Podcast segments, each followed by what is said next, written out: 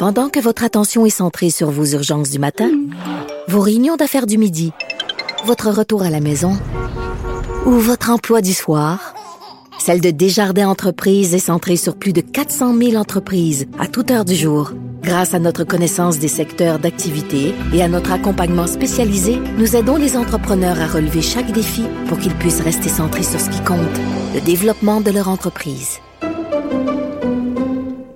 IGA est fier de présenter l'émission À vos affaires. Pour économiser sur votre panier d'épicerie, surveillez les offres et promotions de la circulaire disponible à IGA.net chaque semaine. IGA, vive la bouffe et les bonnes affaires. Cube Radio. Il connaît tous les dessous de la politique. Chef du bureau d'enquête de l'Assemblée nationale. Antoine Robitaille. Là-haut sur la colline. Là-haut sur la colline. Cube Radio. Bon vendredi à tous. Aujourd'hui à l'émission, Ottawa mènera une étude environnementale complète sur le troisième lien. C'est Stephen Guilbeault qui l'a annoncé dans ce qui semble être une douce revanche des libéraux fédéraux à l'endroit de François Legault, qui avait tenté de décourager les Québécois de voter pour les Rouges en septembre. On en discute avec notre collègue de TVA, Claudie Côté, qui nous parle aussi de la semaine environnementale à Québec à l'aube du départ du premier ministre pour la COP 26 en Écosse. Ensuite, on parle de Mom Boucher avec l'avocat Pierre Bélanger qui venait d'être nommé ministre de la Sécurité publique en 1997 lorsque les Hells Angels ont assassiné un gardien de prison et menaçaient de s'en prendre à des juges et même au ministre. Mais d'abord, mais d'abord, c'est l'heure de notre rencontre quotidienne avec euh, Rémi Nadeau. Cube Radio. Les rencontres de l'heure. Rémi Nadeau et Antoine Robitaille. La rencontre Nadeau-Robitaille. Bonjour Rémi Nadeau, Salut Antoine. chef de bureau parlementaire à l'Assemblée nationale pour le journal et le journal et amateur de rock lourd, mais aussi de steak et de tarte au sucre. D'ailleurs, c'est vendredi, jour où euh, tu remets tes prix qui portent ces noms. Pourquoi? Parce que Rémi est un amateur de protéines animales, de viande rouge et aussi de glucides solides, là, des bonnes tartes au sucre. Il est ennemi du guide alimentaire canadien, déteste le kale et la luzerne, le végé pâté. Alors, Rémi, le prix steak cette semaine, il revient à qui? J'aimerais préciser aussi que j'aime la tarte au sucre la plus pâle possible. J'aime pas les tartes au sucre de type cassonade. Ouais, ça prend de l'érable. Exactement. Hein? Ah. On est fiers de nos racines ou on l'est pas. La cohésion nationale, Rémi, Oui, c'est ça coule. hein? ça, ça, coule passe par l'érable dans nos veines. Ça coule dans mes veines de belle chasse. Alors donc, le prix euh, steak, oui, je veux le remettre à Marguerite Blais, la ministre responsable des aînés. On n'en a pas parlé cette semaine. Elle a présenté un plan d'action pour les proches aidants et euh, il y a beaucoup d'argent. C'est une enveloppe de 200 millions de dollars sur cinq ans qui euh, va être euh, alloué euh, pour supporter les proches aidants. Et Il y a je- de la protéine politique là-dedans. là. ben, c'est que je trouve ça super important. Le dévouement de ces personnes-là, on en profite comme société parce que ça fait des gens de moins qui se retrouvent dans des établissements. Et en même temps, ben, il faut pas prendre ça pour acquis. Mm. Et il y a toujours un risque qu'une personne proche aidante tombe au combat aussi Ben oui. à force de, de s'investir. là. Tu sais, ça demande beaucoup de, de dévouement, du, du, du courage. Je dirais même de l'abnégation. Oui, de l'abnégation, Oui. exactement. Tu as, le mot juste.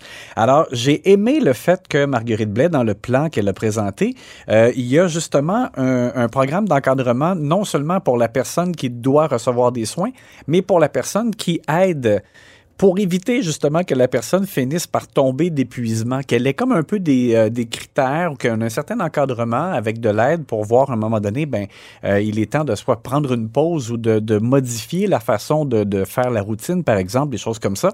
Alors ça, j'ai beaucoup apprécié. Et euh, C'est rare qu'on en parle. Puis Marguerite Blais, quand on parle d'elle, souvent, c'est les maisons des aînés, euh, les problèmes dans les CHSLD. Mais quand même, là, dans les dernières années, elle a adopté, fait adopter des politiques comme celle-là. Il y a eu des faux pas, c'est sûr. Ouais. Mais euh, c'est vrai qu'on a peu parlé de, de cet aspect-là, même cette semaine, sur les proches aidants. Il y a eu un communiqué de presse assez euh, critique de, de Sol Zanetti, de, de Québec solidaire, Mais qui a oui. dit c'est pas assez, c'est pas assez. Mais, mais pourtant, Marguerite Blais, c'est l'autre élément que j'ai aimé, euh, a présenté son plan avec à ses côtés le directeur général d'appui proche aidant et une directrice générale de proche aidant Québec. Donc, je- elle, a, elle a signifié qu'elle n'avait pas voulu, dans le fond, élaborer elle-même avec les fonctionnaires, par exemple, un plan partir d'en haut et faire descendre ça d'en bas. Elle voulait que euh, les gens euh, qui connaissent les problématiques ou euh, le reliées à, à- à cette pratique-là, si on veut, euh, puissent eux-mêmes présenter euh, des, euh, des pistes d'action, des éléments qu'ils souhaitaient voir apparaître dans le plan. Et c'est la raison pour laquelle c'était présenté de façon très concertée. Alors moi, je pense que dans les circonstances, on ne pouvait pas euh, passer sous silence. C'est un bon coup cette semaine. Donc, le prix steak, la protéine politique de la semaine, viande rouge. Maintenant, les glucides. La tarte au sucre pâle. Est-ce qu'elle est pâle? oui, on va... Mais c'est une tarte au sucre partagée, d'après ce que je comprends. Oui, alors Donc, deux- divisée en deux. Oui, tarte au sucre, on va dire une moitié tarte au sucre d'abord euh, pour Jean-François Roberge et Ouais. on parlera d'une autre moitié pour Éric Mais c'est Girard. quoi le prix tarte au sucre? Déjà, rappelle-le aux Ben, c'est toujours quelque chose qui nous fait sourire, qui a été un peu euh, soit objet de controverse, mais euh, qui n'est pas très grave. OK, Euh, c'est sympathique. dans. Exactement. C'est pas un prix euh, négatif. C'est pas le prix VG pâté. Non, qu'on Ça, c'est un- ça, c'est quand t'es vraiment négatif. Exactement. Alors, dans le cas de, de Jean-François Robert, c'est que euh, j'étais dans le corridor là, à la suite de la période de questions euh, hier et je lui ai posé la question sur les costumes Squid Games. Euh, c'est une série diffusée sur Netflix Ouais. qu'on dit extrêmement violente, réservée aux 18 ans et plus, mais je, bon, moi, je ne l'ai pas visionnée. Moi non plus. Et, et Jean-François, en fait, Jean-François Robert, je lui posais la question parce qu'il y a des directions d'école qui ont interdit aux jeunes de porter un costume Squid Game. En français, on dit que c'est le jeu du calmar. Euh, et alors donc, je demandais à M. Robert, est-ce que- qu'est-ce que vous pensez de ça, le fait qu'on interdit euh, un costume? Et on va écouter sa réponse. Je suis pas un partisan euh, de l'interdiction de costumes d'Halloween pour les enfants. Je me souviens dans ma jeunesse où quand j'enseignais, il y avait des élèves du primaire qui se déguisaient en Freddy ou en Jason. C'était pas tout à fait des enfants de cœur, ces personnages-là. Et c'était des personnages de films d'horreur. Euh, mais les enfants revêtaient ces costumes-là pour s'amuser, pour, se faire des peurs. Il me semble euh, que, la culture euh, un peu extrême du bannissement, de- de- de- des bons sentiments, ça va un peu loin en ce moment. Alors, ce qui est drôle, c'est que la réponse de M. Robert a soulevé la controverse parce que là, il y a des directions d'école qui ont euh, re-réagi donc à son propos euh, en disant euh, mais là, euh, on comprend là, M. Robert a fait récemment une lettre contre la culture de l'annulation, puis là, il met ça dans le même panier, mais c'est pas ça du tout. Là, on parle de costumes violents. C'est pas la culture de l'annulation, c'est plus le symbole de, de la série là, qui ben, j'allais dire prône, elle prône pas la violence, mais euh, diffuse des, des- des actes trop violents. Et ils disent, ben, c'est aux directions d'école, justement, de, de qui, c'est à l'école de savoir qu'est-ce qui est bon ou qu'est-ce qui est moins bon pour l'enfant. C'est pas au ministre. C'est pas au ministre. Bon, alors, mais en même temps, j'ai réfléchi à ça hier, puis je me dis, est-ce que c'est vraiment une bourde? Mais lui, il a pas dit culture d'annulation, il a dit culture du bannissement, et c'est pas pareil. Ouais. Parce que la culture d'annulation, c'est comme effacer de notre passé un élément dont on pourrait être gêné avec le recul. Euh, et euh, mais là, dans ce cas-ci, euh, dans le fond, c'est que M. Robert, je trouve qu'on a un peu la peau sensible. C'est pas grave, Mais il a raison. L'Halloween, c'est l'Halloween. Ben- hein? c'est, je veux dire. Ben, après coup, c'est ce que je me suis dit aussi, parce que euh, il donnait l'exemple de quand il était plus jeune, des, costumes de, de, de Freddy Krueger ou, euh, ou Jason. On aurait pu dire c'est trop violent, mais en même temps, il disait les jeunes s'amusent à se faire des peurs, c'est correct, laissons oui. les enfants être des enfants. Et je suis d'accord avec ça, finalement, effectivement. Je- je- les, les- ceux qui l'ont pris dans le sens de la culture de, de l'annulation ont fait un peu un raccourci parce qu'il dit culture de, de bannissement. Alors, euh, c'est différent aussi, mais c'est quand même juste drôle de voir que, tu sais, pauvre M. Robert, on dirait qu'il y a, il y a tout le temps le don de se importe. retrouver dans une controverse. C'est ça. Moi, je lui ai posé la question en quoi vous vous déguisez à l'Halloween? On peut écouter sa réponse. J'ai pas trouvé le costume, c'est mes enfants qui décident à chaque année. Ah bon? C'est eux qui décident, ça fait partie du jeu. Habituellement, c'est quoi? Mon Dieu. Il y a des précédents? Ah, c'est c'est souvent euh, squelette, euh, monstre, euh, puis ils s'amusent à, à me, à me donner un défi de maquillage. voilà, c'est pas très on s'amuse en famille. Non, mais c'est pas grave, on n'essaie pas d'être original, c'est juste du, du plaisir peu avec les enfants. Voilà, c'est vrai. C'est pas très original comme idée euh, de déguisement. On est loin du jeu du calmar. En tout cas, l'autre partie de la tarte au sucre, elle, elle Et- va à qui? Éric Girard, le ministre des Finances, a déposé un projet de loi cette semaine qui modifie la gouvernance des sociétés d'État. Et là-dedans, il y a différents éléments. Le fait qu'on va rémunérer les administrateurs des sociétés d'État. M. Girard disait que si on veut avoir des administrateurs de qualité, euh, il faut euh, accepter de leur euh, verser un, peu d'émolument. Mais l'autre élément, c'est euh, celui qui concerne la composition des conseils d'administration et la- la- le désir de parité. Il veut qu'il y ait 40 à 60% de femmes sur les conseils d'administration des sociétés d'État. Et là, ce qui est particulier, parce que je dirais, normalement, on se dirait, ben, c'est une amélioration, tant mieux. Sauf que Charles Le Cavalier de la presse, qui Le coquin. a fait une vérification et, et soulevait, par exemple, que chez Hydro-Québec, il y a déjà plus que 60% euh, qui sont des femmes. Donc, il faut expulser des femmes. Ben, en fait, c'est ça. Moi, je me suis dit probablement que c'est comme un peu un malentendu que M. Girard va corriger, mais non, il- il- ils l'ont questionné. Son bureau a répondu que ben, euh, les sociétés d'État vont devoir se conformer. Donc, c'est comme si, effectivement, là, on a décodé que les, les conseils d'administration où il y a déjà plus de 60 de femmes, faudrait qu'elles qu'elle en enlève une ou deux, par exemple, pour faire monter un homme.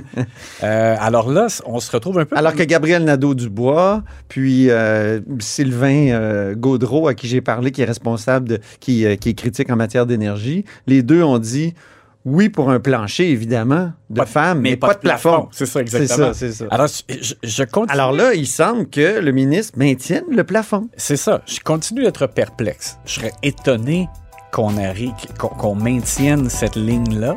Il faudra suivre ça de très près. En étude article par article, ce projet de loi-là va probablement être modifié. là. Et je m'attends à ce qu'il y ait des modifications parce que honnêtement, là, c'est, c'est, c'est, c'est, c'est, euh, disons, très drôle ce qu'on a vu cette semaine. Je serais étonné qu'on en demeure là. Ben, merci beaucoup, Rémi. Bon week-end! Ben oui, bonne fin de semaine à toi. Rémi Nadeau est chef du bureau parlementaire à l'Assemblée nationale pour le journal et le journal. Et comme vous l'avez vu, amateur de steak et de tarte au sucre. Puis, euh, il déteste les végé pâtés. Mais le prix pâté, ça sera pour la semaine prochaine. Grand philosophe, poète dans l'âme, la politique pour lui est comme un grand roman d'amour. Vous écoutez Antoine Robitaille, là-haut sur la colline. Tous les vendredis, un de nos vadrouilleurs nous propose à tour de rôle son dossier de la semaine et quelques éléments de revue de la semaine. Aujourd'hui, c'est au tour de Claudie Côté de TVA. Bonjour. Bonjour. C'est la première fois. Je suis ravi euh, de t'avoir, euh, Claudie, à ce micro en ce vendredi. On commence tout de suite par la vengeance de la semaine. C'est un plat qui se mange froid, hein, euh, la vengeance, et le gouvernement libéral à Ottawa, semble-t-il, veut commencer à l'entamer. C'est une grosse nouvelle là, que Oui. tu nous soulignes. Là. Et elle est venue de la part du nouveau ministre fédéral de l'Environnement, Stephen Guilbeault. Écoutez, Antoine, j'aurais pu vous parler cette semaine de ce bras de fer entre le gouvernement et la Fédération des médecins omnipraticiens, de l'identité numérique, de chicane de caucus libéral, de bannissement de déguisement d'Halloween, mais c'est d'environnement dont je vais vous parler. Pour une fille qui a été malade, euh, t'as suivi ça pas mal? J'ai suivi ça euh, de chez moi et je suis en grande forme. Oui. Alors, ce que, ce que Stephen Guilbeault a annoncé un peu plus tôt aujourd'hui, c'est qu'il euh, comptait faire une étude environnementale sur le projet de troisième lien, donc ce tunnel entre Québec et Lévis, méga projet autoroutier de 10 milliards de dollars. Il a dit, je cite, c'est un projet qui traverse l'un des plus grands cours d'eau au pays, alors c'est clair qu'il va y avoir une évaluation d'impact fédéral sur ce projet-là. Ce n'est pas la première fois que le gouvernement fédéral fait une étude environnementale. Il l'avait fait dans le cadre de GNL Québec et ça avait grandement irrité. GNL Québec, donc, euh, c'était un port, c'est quand même une sorte de, de port méthanier, au fond, ou port euh, de, de- de gaz liquide, liquéfié, euh, au Saguenay, ce projet qui finalement ne verra pas le jour, mais qui est toujours à l'étude d'une agence, euh, de l'Agence d'évaluation environnementale du fédéral. Exactement. Parce qu'il peut y avoir des impacts notamment sur les belugas Ouais. qui vont se reproduire euh, dans le secteur. Beaucoup d'impacts environnementaux. Il y avait l'aspect port, là, alors que là, Exactement. moi, ce que j'entendais, c'est que puisque le, le tunnel Lévis-Québec ou Québec-Lévis est sous-fluvial, on passe sous le fleuve, que ça touchait pas aux compétences fédérales. Et là, j'ai vraiment l'impression que le gouvernement libéral à Ottawa veut se prendre sa revanche contre euh, hein, euh, François Legault qui a pris position contre les libéraux pendant la campagne. Oui, qui avait appuyé un parti qui n'était pas centralisateur, donc euh, ni le gouvernement libéral, le Parti libéral, ni euh, le parti du NPD. Alors, Stephen Guilbeault, qui l'a annoncé, il a dit que c'était une décision qui ne se prenait pas sur le coin d'une table, qu'il fallait en parler. Il faut savoir que le gouvernement libéral fédéral est assez en désaccord avec ce projet-là. Oui. Pourtant, le gouvernement Legault compte beaucoup sur un financement parce qu'on parle de gros sous ici, 10 milliards de dollars. Alors, compte beaucoup sur la part du fédéral euh, dans ce projet-là. Alors, on a fait réagir le ministre de l'Environnement québécois, Benoît Charette, qui était en interpellation ce matin. Oui, Euh, tu vas nous parler de l'interpellation. Ça, c'est comme une grande période de questions du vendredi sur un sujet précis, puis tu as suivi ça avec attention. Absolument. Alors, on l'a fait réagir sur euh, cette étude environnementale. On a aussi fait réagir euh, le député de Bourgette, Richard Campeau. Mhm. Vous allez voir, il y avait une petite euh, différence d'interprétation. Oh. On écoute. Toujours intéressant. On écoute ça. Non, certainement pas. Certainement pas. Avec la procédure de BAP, l'évaluation environnementale qui est faite par le ministère des Transports actuellement, le BAP qui aura à se pencher sur le projet, l'évalu- l'évaluation environnementale que fera le ministère de l'Environnement, franchement, va couvrir tous les aspects et c'est un dédoublement là, qui serait euh, tout simplement contre-productif. Ça va de soi, donc, cette évaluation? Je le pense aussi, c'est un projet tellement majeur. qu'il il devra avoir été évalué. Je suis confiant et euh, on va voir ce qui va arriver. On ne peut pas prédire de l'avenir. Deux, trois. Alors, la prétention du gouvernement, euh, du moins de la part du ministre de l'Environnement, c'est que ça va euh, dédoubler euh, les efforts, que de toute façon, les études ici au Québec sont beaucoup plus sévères que celles qui sont mises de l'avant par le gouvernement fédéral. Et on verra ce que ça va que, ce que l'avenir prédira, comme le dit le député de Bourgette. Ceci dit, ça n'a pas seulement irrité le ministre de l'Environnement, ça a aussi irrité Sylvain Godreau, qui lui est plutôt même... C'est un député de l'opposition. député hein, du député de. Jonquière. Absolument qui est absolument contre le projet de troisième lien, mais l'ingérence du fédéral, oh, il n'a pas aimé ça, on l'écoute. ah oui, ça l'énerve. Ottawa a surtout rien à faire dans les évaluations environnementales qui touchent le Québec. C'est quand même assez hallucinant d'être obligé d'avoir comme police d'assurance le pétro-État canadien contre le troisième lien. Moi, j'ai été contre l'évaluation du fédéral pour le projet Laurentia à Québec. Je suis contre l'évaluation fédérale concernant GNL Québec. Je suis contre l'évaluation euh, fédérale euh, pour le troisième lien. Je suis contre le fédéral. Alors, c'est notre position. Maintenant, sur le fond des choses, le troisième lien demeure un, un- un projet qui n'a pas de sens. C'est intéressant, Claudie, hein? contre le troisième lien, mais aussi contre l'évaluation du fédéral. J'imagine qu'il est pour l'évaluation du BAP. Mais c'est drôle, cette semaine, j'ai reçu Sylvain Godreau. La question, c'était quel type de ministre environnemental devrait être Stephen Guilbeault à Ottawa? Puis il me disait justement il- qu'il faut que ce soit un ministre qui ne dédouble pas les études environnementales. Alors, il est très cohérent avec ce qu'il a dit cette semaine à la hausse sur la colline, Sylvain Godreau. Décidément, la vengeance est un plat qui se mange froid. Oui, c'est vraiment ça.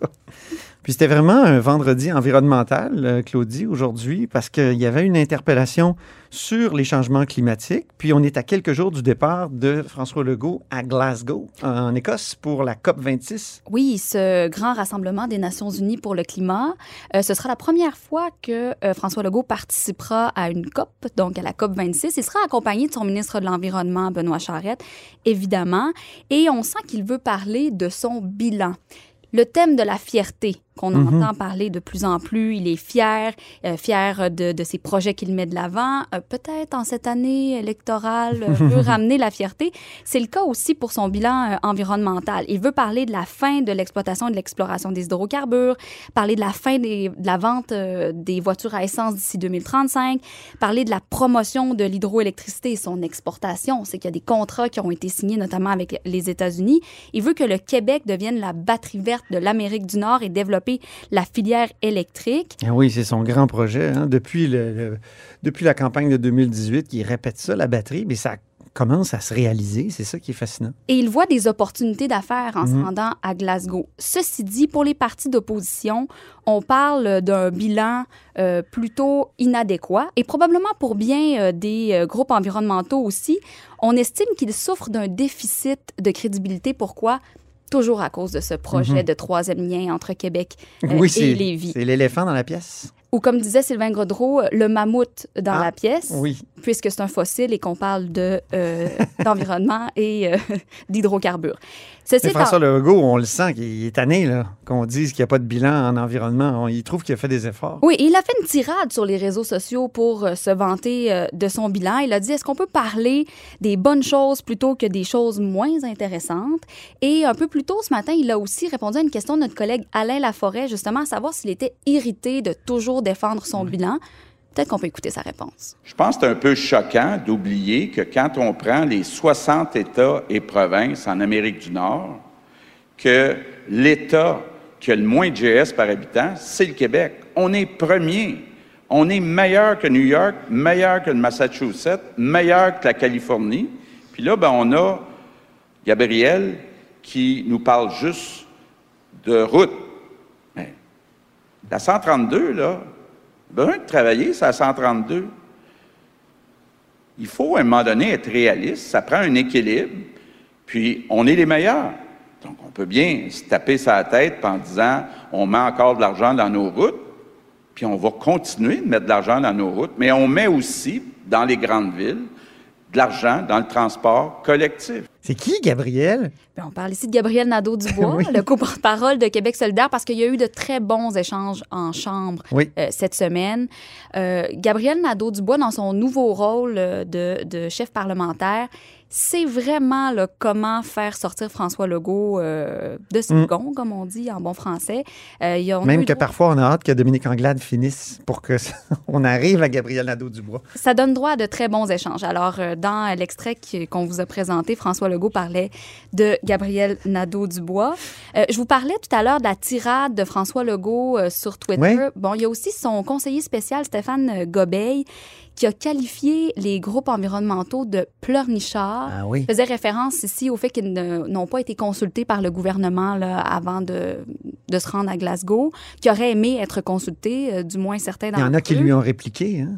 Oui, ça, d'ailleurs, il s'est révisé. Euh, Ah oui? Oui, il a dit ce n'était peut-être pas le mot le plus heureux, mais est-ce qu'on peut être positif et constructif? Je vous ramène au thème de la fierté. Ben, c'est ça. Ça nous ramène. C'est c'est très, très cohérent.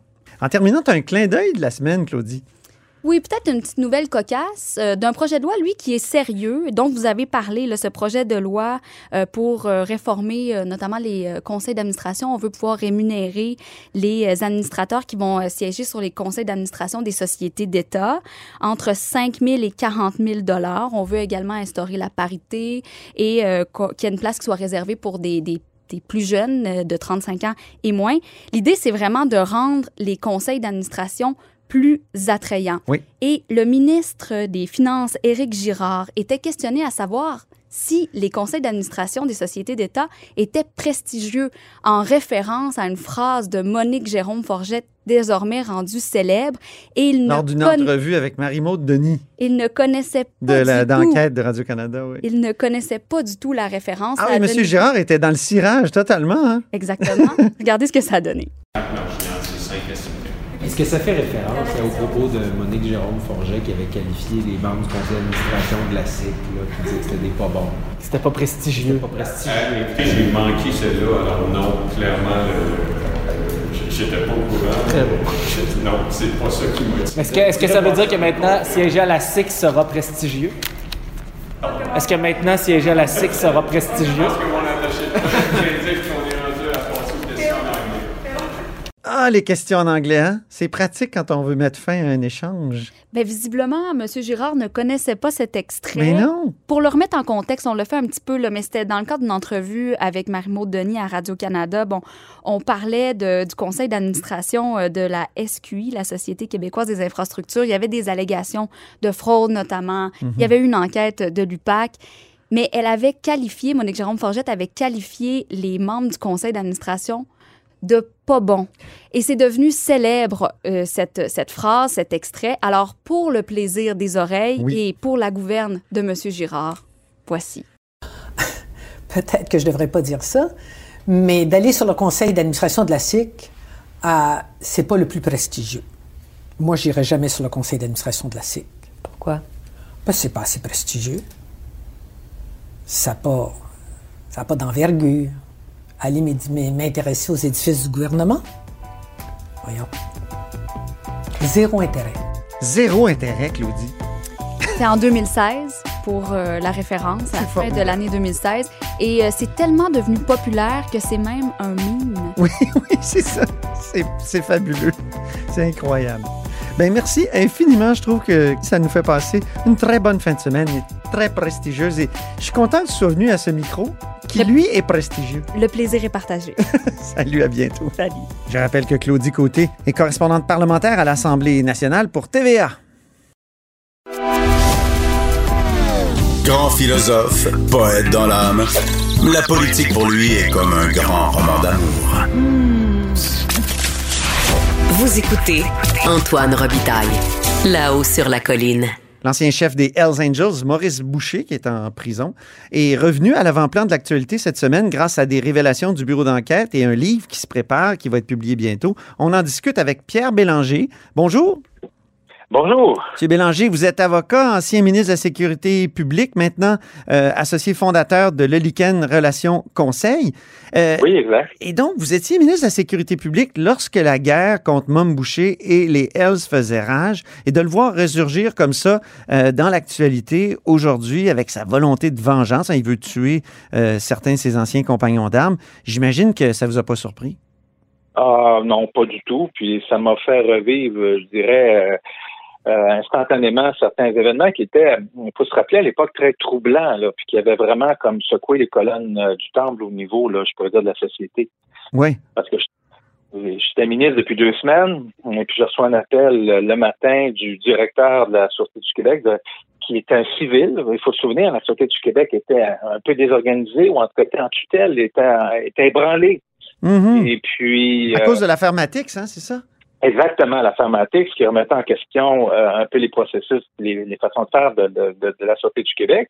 C'était M. Guy Coulombe qui avait été nommé grand mandarin de l'État, qui était donc euh, officiellement mon employé. Et puis, M. Coulombe m'appelle et me dit, M. Bélanger, il dit, vous avez un de vos gardiens qui vient de se faire assassiner. Hmm. Il dit à bout portant, il dit sous le boulevard Perra. Puis moi, j'habite dans l'est de Montréal, c'est à peu près à une dizaine de pâtés de maison de chez moi. Et puis, là, M. Coulombe m'a dit, ben, écoutez, M. Bélanger, il dit, on est inquiet parce que, écoutez, on a de l'écoute électronique un peu partout, puis ce qui vient à notre, euh, à notre, à notre connaissance, c'est que le prochain, ça serait un procureur de la couronne, un juge, ou vous. Alors, euh, donc, euh, j'ai eu... Épouvantable. Euh, Mettez-vous un peu dans le contexte. Eh Moi, je oui. suis ministre depuis deux semaines. euh, et puis, euh, alors, Ça sonne, hein? euh, Ça, ça sonne, ça, ça, ça réveille le matin. Et puis, donc, euh, j'ai eu trois gardes du corps 24 heures sur 24 pendant euh, plusieurs jours, voire plusieurs semaines. Ah oui. Et puis, et, et, et aussi, une, les gens s'en souviennent pas, mais on a eu suite à ça aussi quelques, quelques heures après un débrayage de tous les gardiens de prison de tous les centres de détention du Québec qui ont quitté leur poste. Parce que là, c'était la panique. On avait peur.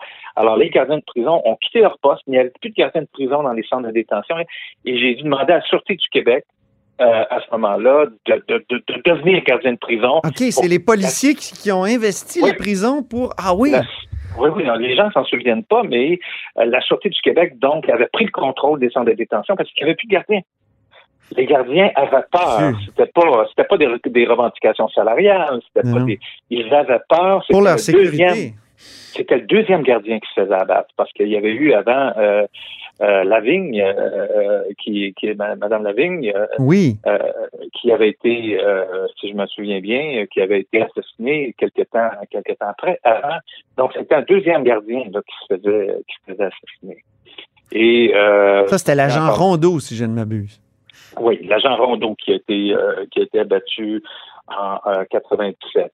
Et donc j'ai eu à, à- à négocier pendant la nuit un retour au travail des, des, des, des gardiens parce qu'ils étaient terrorisés. Et puis là, ils racontaient qu'ils s'étaient fait abattre. Vous savez, Rondeau était dans un fourgon qui était non blindé, Mhm. non escorté. Il était et, et il s'est fait abattre à bout portant, sans aucune possibilité ni de se défendre ni de se protéger. Alors, ce qu'on a négocié pendant la nuit, j'ai pris la décision d'armer les gardiens de prison, alors qu'ils n'étaient pas armés. Ah Et aussi, on a, on s'est assuré que maintenant ils avaient des vestes par balle. Alors, ça, ça s'est fait très rapidement. Euh, euh, pendant la nuit, on avait. on- Et c'est encore comme ça maintenant, je crois. Hein? Oui, c'est encore comme ça. On a évidemment modifié les armes parce qu'on a pris des armes qui, qui étaient à la disponibilité dans l'armurerie de, du ministère de la Sécurité publique le plus rapidement possible, donner des formations aussi. Et puis, euh, on a revu toutes les, les, les aussi les procédures, euh, les processus de transfert des, des détenus qui de plus en plus après ça ont été escortés. Ça avait été ça avait été vraiment quelque chose. Puis vous savez, ça m'étonne pas euh, quand euh, M. Boucher parle de vengeance. euh, il a commis ce qu'on ce que- ce que- ce qu'on me disait, un, un péché mortel un peu pour les Hells. C'est-à-dire, il a attiré l'attention euh, du, grand public et des, autorités sur leurs activités en faisant comme il l'a fait. Il s'attaquait directement aux bases politiques. Il savait que la, société se devait de réagir, comme elle l'a fait en, créant Grico, Carcajou et les différentes escouades euh, euh, qui, qui c'est-à-dire GRC, SPVM et Sûreté du Québec qui travaillent ensemble. Ça, c'est la pire chose qui peut arriver au crime organisé quand tout le monde travaille ensemble. Alors, euh, alors donc, pour, la, la- comme on dit, pardonnez-moi l'expression, mais pour la business, c'est pas bon au niveau euh, du crime organisé. Oui, Et- mais quand même, et- il, est, il est- il est quoi? Il est reconnu coupable euh, au début des années 2000. Ben, d'abord, il, d'abord, il est acquitté en 98. Vous deviez être découragé. Puis après ça, il est reconnu Totalement. coupable. Puis là, ce qu'on apprend, c'est qu'il a, été expulsé quand même juste en au printemps 2014. Même s'il est en prison, tout ça, on peut comprendre que pendant quoi, une quinzaine d'années, il, y a eu le- il y a eu quand même un certain contrôle ou il, y a eu une, une influence sur l'évolution des Hells Angels, mais il a été expulsé en- au printemps 2014 seulement. C'est incroyable.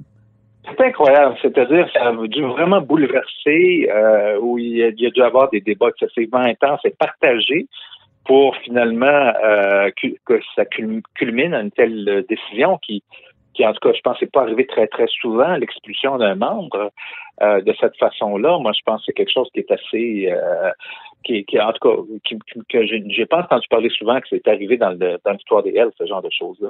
Mhm. Alors, je pense qu'il l'a pris très personnel. Oui, c'est ça, mais je- trouve qu'entre son péché, vous avez dit, c'est- son, péché mortel des années 90, où il, finalement, il braque les projecteurs de la société sur les activités des Hells, et son expulsion en 2014, il, a son, ça, il est reconnu coupable, il fait de la prison. C'est ça qui est incroyable, ça a pris du temps?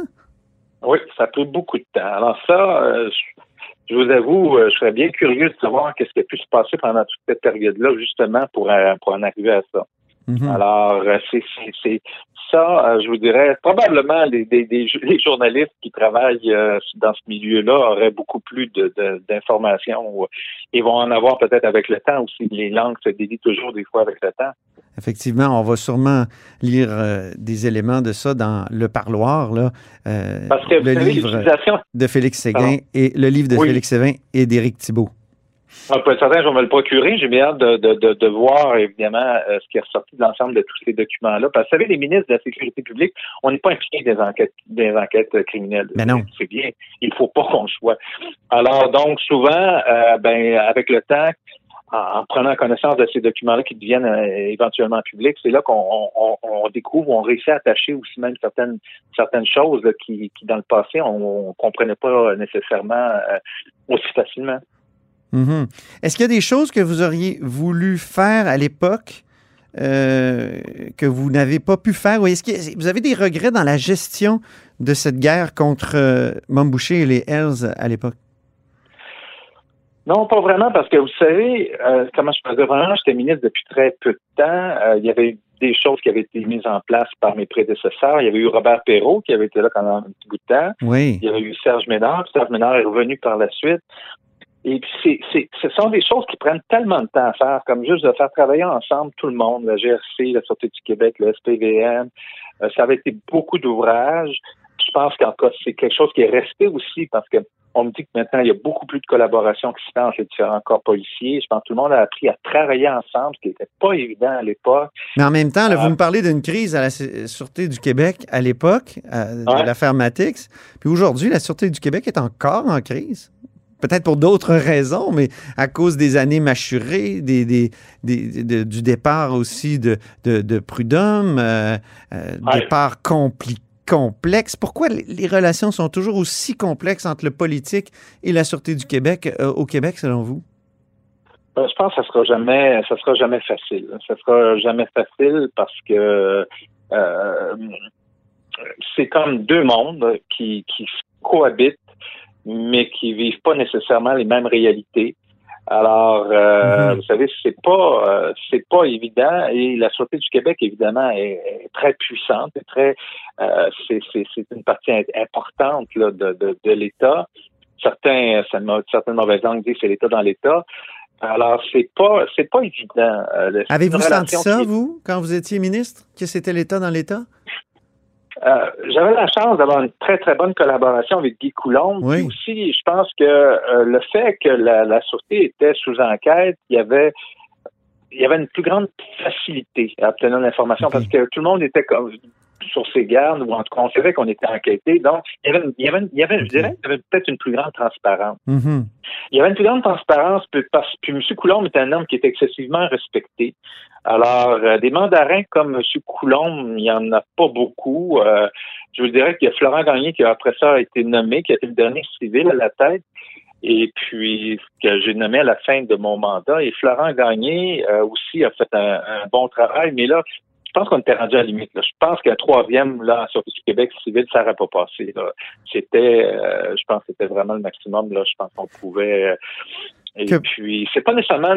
Depuis, mieux la donne, la donne a pas mal changé. C'est l'Assemblée nationale aux deux tiers qui nomme le, le patron de la Sûreté du Québec. Qu'en pensez-vous de cette, euh, de cette révolution-là qui, qui a été amenée par le projet de loi 1 de la Coalition Avenir Québec?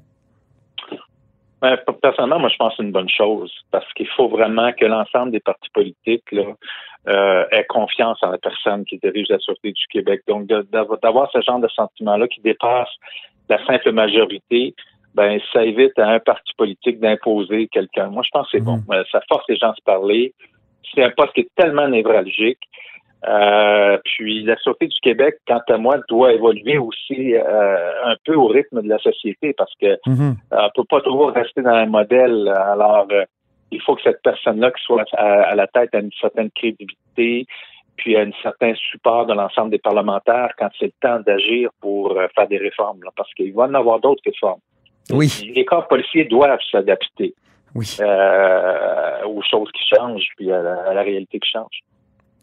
Euh, Dites-moi, maintenant, parlons de, politique municipale, parce que vous avez été euh, coprésident de la campagne de Denis Coderre en 2013. Euh, comment vous voyez la campagne actuelle? Euh, écoutez, ça va être une, euh, d'après moi, une campagne qui, ben, c'est les sondages je dis, très serrés, mais euh, les sondages puis la réalité en politique municipale, c'est souvent deux choses, parce que les sondages sont- euh, sont 100% de la population, mais c'est pas 100% de la population qui vote. Hmm. Et euh, moi, mon expérience que j'ai toujours retenue de la politique municipale, c'est premièrement, les locataires votent peu et les jeunes votent peu. Alors Ouais. que Madame, euh, Madame, la, la- Madame Plante euh, a surtout des appuis chez les jeunes et, et je dirais aussi euh, chez certains locataires, je dirais elle a un plus grand appui chez, au niveau des locataires. Alors, ce qui donne, devrait donner en cas d'égalité, quant à moi, un avantage à M. Coderre. Donc, tout va dépendre de la sortie du vote, des machines. Qui a la meilleure organisation, qui sort son vote. Alors, euh, c'est pour ça que moi, les sondages, moi, je dirais qu'avantage Coderre, à date, au niveau des sondages, si je fais la lecture des sondages qui sont dans le fond avec une photo, mais euh, ça va être serré. Ça va être serré. Et euh, je dirais que ça sera pas euh, parce que c'est pas tout d'être élu maire. Il faut regarder aussi est-ce que vous avez un- vous êtes majoritaire au conseil de ville. Ben oui. Si vous êtes minoritaire au conseil de ville, même en étant maire, ça peut être très compliqué la gestion de la ville de Montréal. Et le troisième joueur, je crois, joue vraiment, a pas l'air vraiment jouer un rôle euh, significatif dans la division du vote. Bien. Ben, Monsieur Bélanger, c'est un plaisir de vous parler. C'est moi qui vous remercie. Très bien. Je rappelle que Pierre Bélanger est avocat, ancien ministre de la Sécurité publique, ex-député d'Anjou, je tiens à le souligner, c'est important, l'endroit où on est élu, et euh, associé fondateur de Le Lichen Relations Conseil. Cube Radio.